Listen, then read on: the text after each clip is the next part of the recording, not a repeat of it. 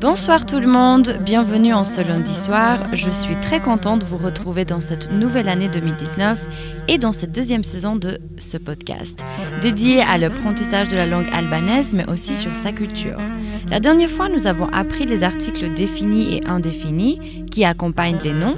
Cette fois-ci, nous allons apprendre les jours de la semaine et les mois de l'année.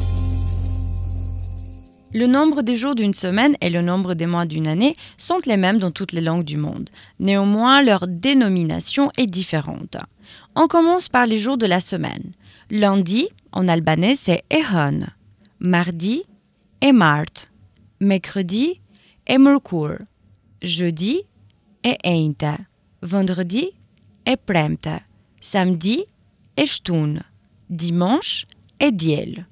Donc, si on reprend depuis le début, Ehon, e mart, e mërkur, e ejnte, e premte, e shtun, e diel. Comme vous avez pu remarquer, les jours de la semaine en albanais sont précédés par le déterminant e, parce que nous ne pouvons pas dire simplement lundi ou mardi, on dit toujours le lundi ou le mardi.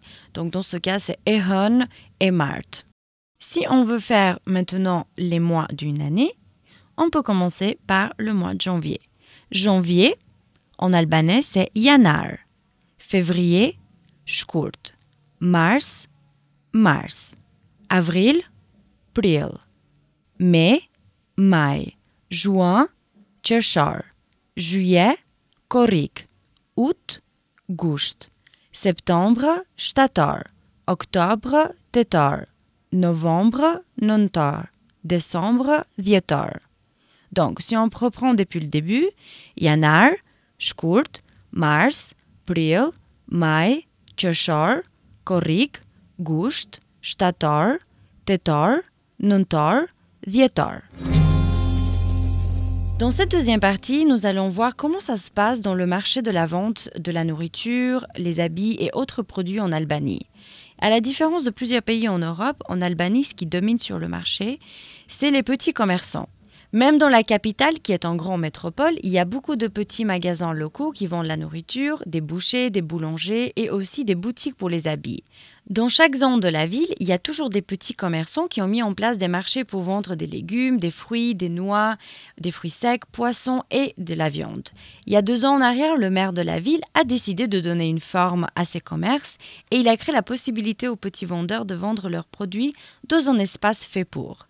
Cet espace aujourd'hui s'appelle Pazariri, sinon en français c'est le nouveau marché, où non seulement il y a une variété de choix niveau nourriture fraîche, mais aussi des petits bars artisanaux qui vendent des produits locaux.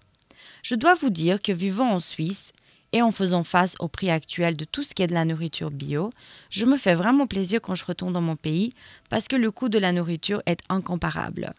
Dans les autres villes aussi, à part la capitale, c'est le même système de vente plus tu t'éloignes de la ville, plus tu trouveras, euh, même au bord de la rue, des petits stands vendant des œufs frais, des légumes, des fruits du jardin, du fromage, de la viande, tout ça pour un prix qui en vaut vraiment la peine. Malheureusement, dans la capitale, je vois bien quelques nouvelles constructions c'est euh, grand centre commercial. Il y a des supermarchés de grandes chaînes internationales qui viennent s'installer aussi dans la capitale, ce qui n'est pas vraiment très bien. Et j'espère vraiment qu'on pourra quand même continuer à avoir des produits locaux en laissant toujours la possibilité aux petits commerçants d'en vendre, parce que notre pays possède les ressources pour.